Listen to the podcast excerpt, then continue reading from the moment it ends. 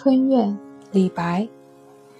白马金鸡辽海东，罗帷绣被卧春风。落月低轩窥竹径，飞花入户笑窗空。昨天我们分享了一首刘方平的《春怨》，今天这首是李白的《春怨》。两首诗写的都是独自留守的妇人心中的苦闷，但是两个人写来的感受却是如此的不同。在李白这里，他用一句点出了是丈夫出门在外，白马金鸡辽海东。后面的三句都在描写这位留守妇女是如何过日子的。罗帷绣被卧春风。我一个人，纵使有罗帷有绣被，也只有春风伴我入眠。在春天，那是很容易惹人遐想的一个景象。落月低轩窥竹径，飞花入户笑床空。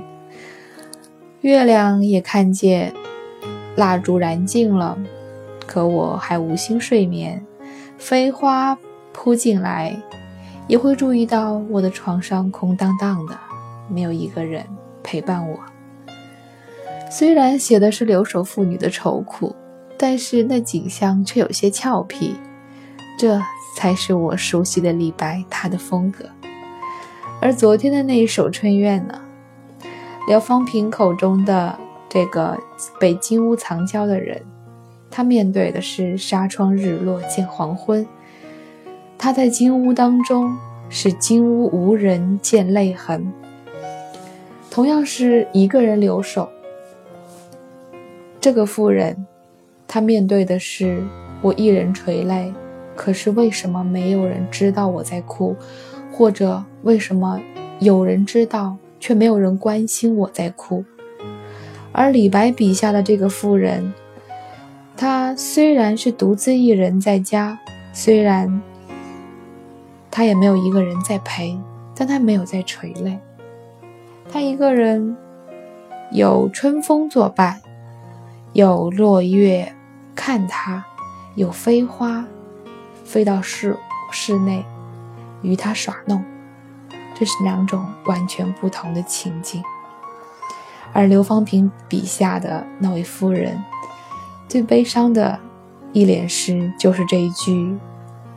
寂寞空庭春欲晚，梨花满地不开门。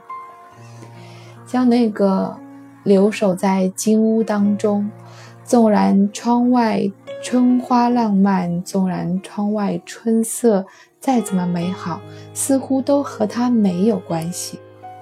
而不像李白笔下的这个，虽然你那个呆子远在天边。没有陪我，但我一个人其实是可以怡然自得的。同样的春怨，不同的感受。